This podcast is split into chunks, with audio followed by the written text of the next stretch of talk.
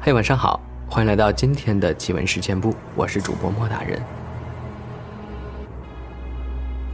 我当兵的时候，晚上站岗，是午夜十二点至凌晨一点半的岗。站岗位置在部队车场，当时既没有打雷，也没有下雨。这个时候，目测有五十米的地方吧，有百八十号人在来回走动的声音，差不多有一个连的人数。当时我一点都不害怕，从我站岗的位置径直走了过去，站在百八十号人走动的地方，看不到人，却能听见他们讲话的声音，就在我的两侧走动着，说着话，用科学解释感觉不可思议，因为当天没有下雨打雷，那又是什么现象呢？还有一个事儿是有一年。我和我的哈尔滨战友去七三幺日军遗址纪念馆参观。当时是冬天，天黑的早，去的时候是下午三点半左右吧。在日军本部大楼的走廊，看着墙上的日军罪行的照片。日本人的建筑楼梯很窄，走廊也不宽。就在看的时候，有一个人，好像也是参观的游人。从我们旁边过去，当时的感觉就是，头发突然立起来的感觉。一阵寒气走了过去。当时是冬天，也没太在意。接着我们往走廊里走去时，看到里面是一堵墙。不可思议的是，压根儿就没有刚才过去的那个人。这个时候，我和战友吓得都不敢出声了，赶紧下楼出了纪念馆。出来时发现天都黑了，有五点多了。哎，这个世界有很多用科学解释不了的现象。都说科学的尽头就是宗教，看来不是一点道理没有的。再说一件，听我家楼下的邻居爷爷曾经说过的一件事儿。我家所在的小区，之前这片是平房，在我家附近还有一个木材厂。那时他还是个小伙子，他的单位离家又不是太远，每天上下班都是骑着自行车。那个年代普遍都是自行车。他回家要经过木材厂，有一次晚上他下夜班回家，骑着骑着，突然看见前面木材厂那边有一排黄皮子，也就是黄鼠狼在过马路，大的叼着小崽儿，小的跟在大的后面。有四五十只黄皮子排成排在过马路。他等到黄皮子都过完了马路，就骑自行车回家了。过了两天，木材厂着火了，所有的木材在大火中毁之一旦。事后他才想起来，两天前他下夜班看见的事儿。再说一个无头人的故事。这个是我的一个直系亲属经历过的事儿。他小的时候，那个年代的厕所不像现在一样，家家都有卫生间。那时候都是平房，楼房有却不多。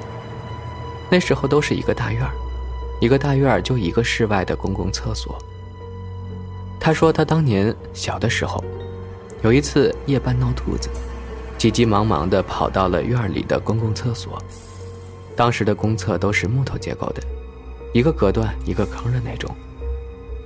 当时他进厕所时，前面有一个人，他在后面。前面的人进了第一个隔断，他进了第二个。由于着急忘带了手纸，他提着裤子站起来，向另一个隔断看，想着借点手纸用。这一看，差点把自己吓得掉进厕所里。旁边隔断里蹲着那个人。竟然没有脑袋。他提着裤子打开门就跑回了家，到家以后就大病了一场，高烧不退。还好过几天就好了。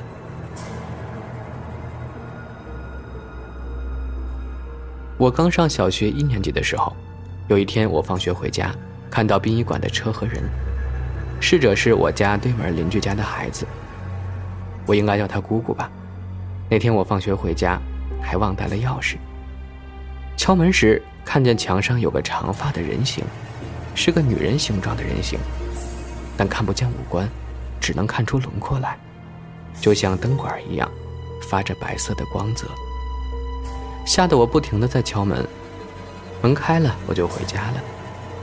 后来从家里人唠叨聊天时知道，对门邻居家的姑姑一些事儿。之前，他家他的奶奶曾经给他找高人看过，高人说他家孙女是花姐，就是说上辈子在天上，这辈子都不可能结婚。他家都是知识分子，他父母执意不肯。也不让他们的女儿相信什么封建迷信，这事就不了了之了。后来他家姑娘跟别人处对象，都快结婚了，突然无疾而终。我想我那天看到的，应该就是他的灵魂吧。以上这几个小故事呢，来自灵异社区。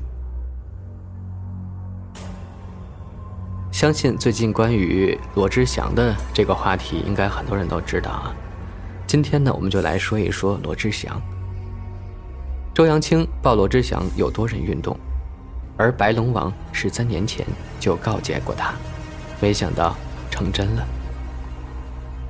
倘若二零零七年罗志祥听从泰国白龙王借女色的劝告，他十几年的演艺生涯可能就不会留下这么多的黑料。也可能不会发生这次被前女友周扬青爆料经常参与多人运动、私生活混乱的事儿了。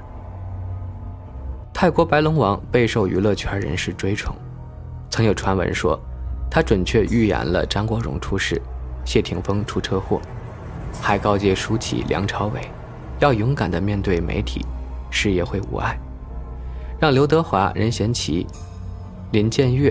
王晶等一众港圈知名影星、大老板，心甘情愿地成为其信徒。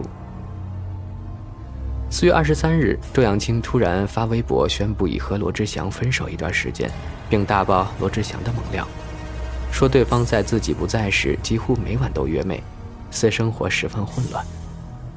周扬青称，男女朋友应该互相信任，不要看对方手机。自己信了九年。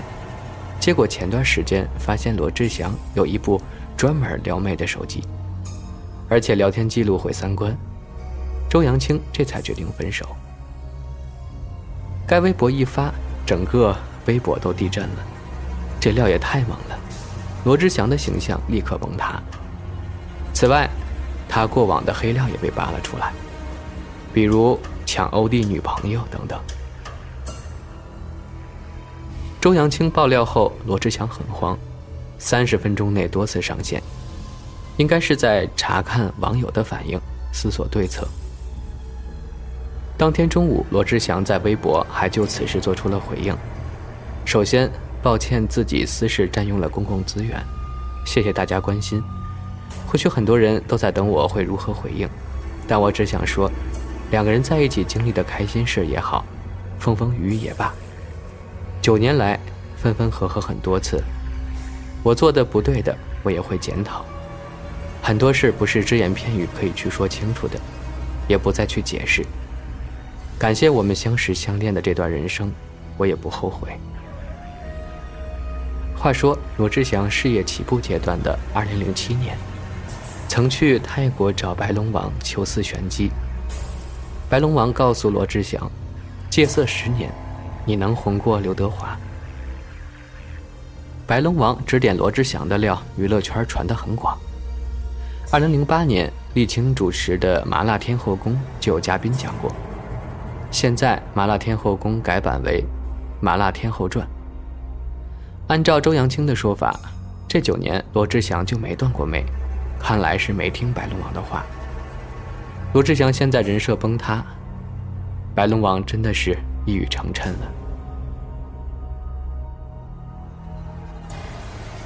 接下来的环节呢，我们再来分享一个中国古代的志怪小说。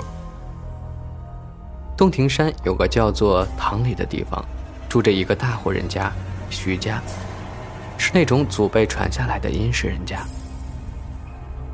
这个故事呢，出自清代文学家袁枚的《子不语》。某年，徐家想要造花园，却苦于地方不够大。他家宅院的东面呢，有一个土地庙，已经荒废很久，没有人去烧香了。于是呢，就私下和土地庙的和尚商量，买了下来，建造亭台之类的。过了有一年多吧，忽然有一天，他的妻子韩某正在梳头呢，哐当一声倒在地上，婢女赶紧去搀扶他，也跟着倒了。片刻之间，婢女先醒过来。赶紧端过一张大椅子，扶韩某坐了上去。韩某就朗声说道：“我乃苏州的城隍神，奉都城隍爷之命，来审理你家私自购买土地庙的案件。”说完，婢女跪下说：“太湖的水神参见。”又跪下说：“堂里的巡路神也来参见了。”韩某一一点头，像是打招呼。最后又说道：“传原告土地神到庭。”韩某就命令徐家子弟、奴婢等人说：“听我点名，分别站在东西两边。有不听命令的，大棒伺候。”然后就传唤买地的人，当然就是韩某的老公徐某了。问到合同价格是多少，中间人是谁？口音完全不是他平时的吴音。而是燕赵一带的男子的声音。韩某的老公徐某吓得赶紧趴在地上，说：“小的愿意退还地基，重新建土地庙等等。”韩某素来是不识字的，忽然令家人拿来笔墨，飞快地写判决书。人抢夺神的地，本就是不合理，况且土地神又老又穷，露宿了一年多，确实很可怜。多次到城隍爷那儿投诉，却一直没有得到审理，不得已才越级告到了都城隍那儿。现在你既然有了悔意，就准许你归还庙宇，并负责祭品和香火的供奉。中间人某某本来应该治罪的，但考虑到他的违法所得不多，从轻处罚，罚他出钱演戏赎罪吧。寺庙的僧人某某。在事情败露之前就已经死亡，不再追究其责任了。写完，把笔墨一扔，咚，又倒下了。片刻之后呢，醒了过来，说话又恢复到正常的女子声音，还在继续梳头呢。家人就问他刚才的事儿，他一脸茫然，完全不知道。但她老公徐某，按照苏州城隍爷的判决。依照做了。从此之后，堂里的土地庙香火就旺盛起来。